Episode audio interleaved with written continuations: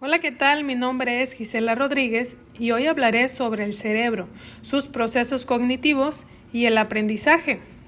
Si bien a través de los años el cerebro cuenta con un desarrollo, alcanza su punto máximo de abstracción y posteriormente tiende a la senectud, se ha comprobado que a nivel científico que este órgano como todo músculo mientras se le ejercite, se le alimente correctamente y obtenga la relajación y el descanso adecuado, permanecerá joven y activo.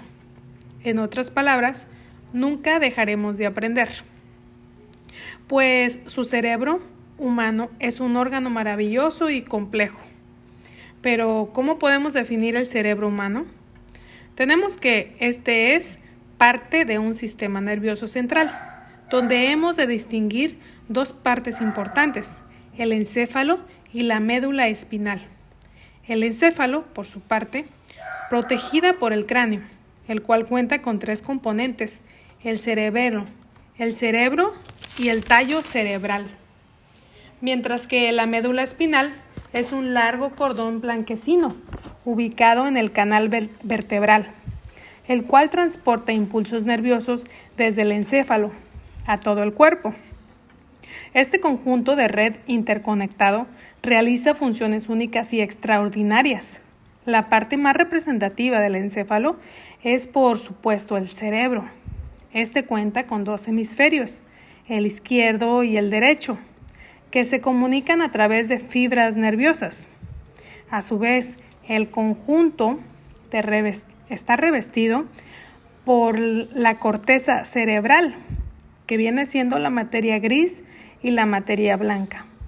Mientras el hemisferio izquierdo manda la parte derecha de nuestro cuerpo, el hemisferio derecho manda la parte izquierda de nuestro cuerpo.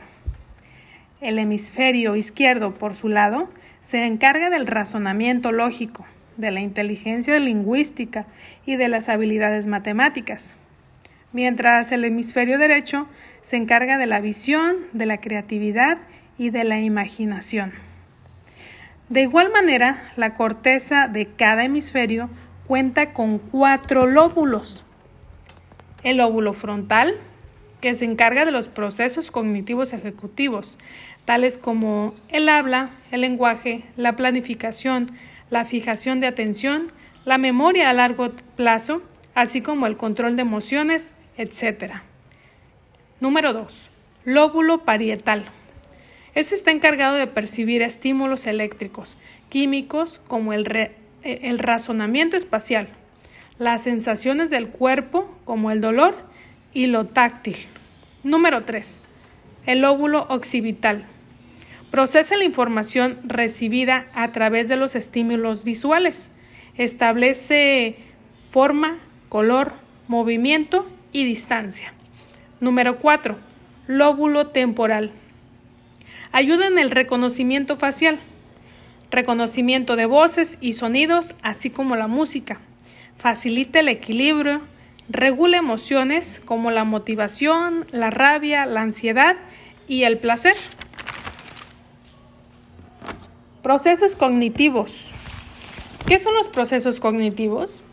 Son todos aquellos eventos psicológicos que percibe el cerebro a través de diferentes estímulos sensoriales que se transforman en nuestra psique, en mensajes abstractos, en conceptos y en emociones. Y finalmente son guardados en nuestra memoria. Por medio de los procesos cognitivos obtenemos conocimiento y nos ayuda a disimular a asimilar la información. Eh, dichos procesos, por su complejidad, se dividen en básicos y superiores. Los básicos son la atención, la percepción, la memoria y la sensación. Y los superiores son el pensamiento, el lenguaje, la inteligencia y la creatividad. Bueno, teniendo esto en mente, hay que considerarlo, ya que nos podemos formar una idea de cómo usar nuestras capacidades cognitivas para formular estrategias de aprendizaje. Pero, ¿qué es el aprendizaje? Vamos a definir esto como aquel conjunto de procesos simultáneos que se suscitan para la adquisición de habilidades, conocimientos, conductas y valores y que son necesarios saber cómo motivar el uso y desarrollo de estos procesos para que el alumno incentive sus conocimientos y pueda obtener conocimientos significativos, nuevos y relevantes.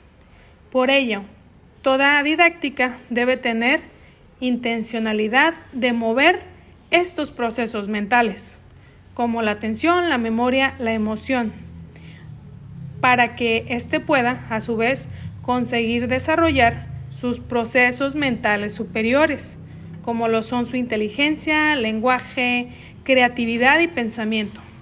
Es importante que una estrategia de aprendizaje active conocimientos previos, como es la memoria, conocimientos colaborativos, como es la percepción y la emoción, y para lograr conocimientos estratégicos, como es la creatividad, su pensamiento y su inteligencia.